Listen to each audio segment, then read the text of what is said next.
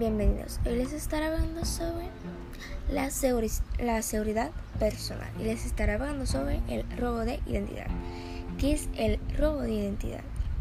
El robo de identidad o usurpación de identidad es la apropiación de la identidad de una persona, hacerse pasar por esa persona, asumir su identidad ante otras personas en público o en privado en general para acceder a ciertos recursos o para la obtención de créditos y otros beneficios en nombre de esa persona. ¿Qué sucede? O sea, ¿cuándo sucede el robo de identidad? El robo de identidad se produce cuando un atacante obtiene información personal de una persona física o jurídica y utiliza ilegalmente, por ejemplo, para realizar algún fraude o delito.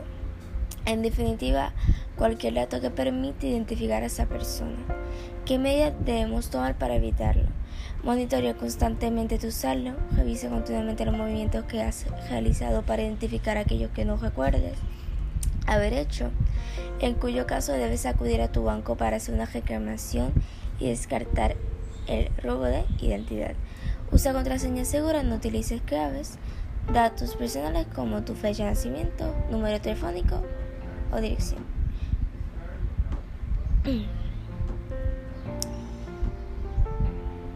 Es, eh, aquí le estaré diciendo uno de sus estilos. Malware. Es probable que ya le hayan advertido sobre el malware, abreviatura en inglés de malicious software, que significa software malicioso.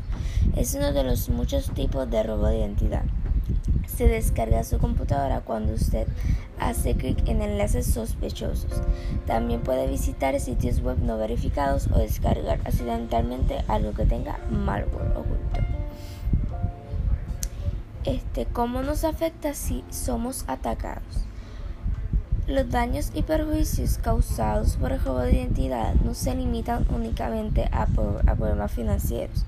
Este puede tener un alto costo tanto el aspecto personal y sentimental de la víctima, debido a que se puede dar una sensación de violación a la vida privada. Información general del robo de identidad.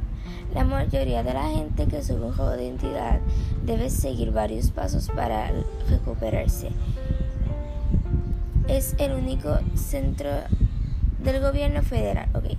Robodeidentidad.gov es el único recurso del gobierno federal que lo ayudará a reportar el robo de identidad y recuperarse de este delito. El sitio ofrece consejos para seguir paso a paso y utiliza recursos como listas de, de verificación, fácil de imprimir y modelos de carta. Muchas gracias por escuchar este podcast. Espero que les haya servido.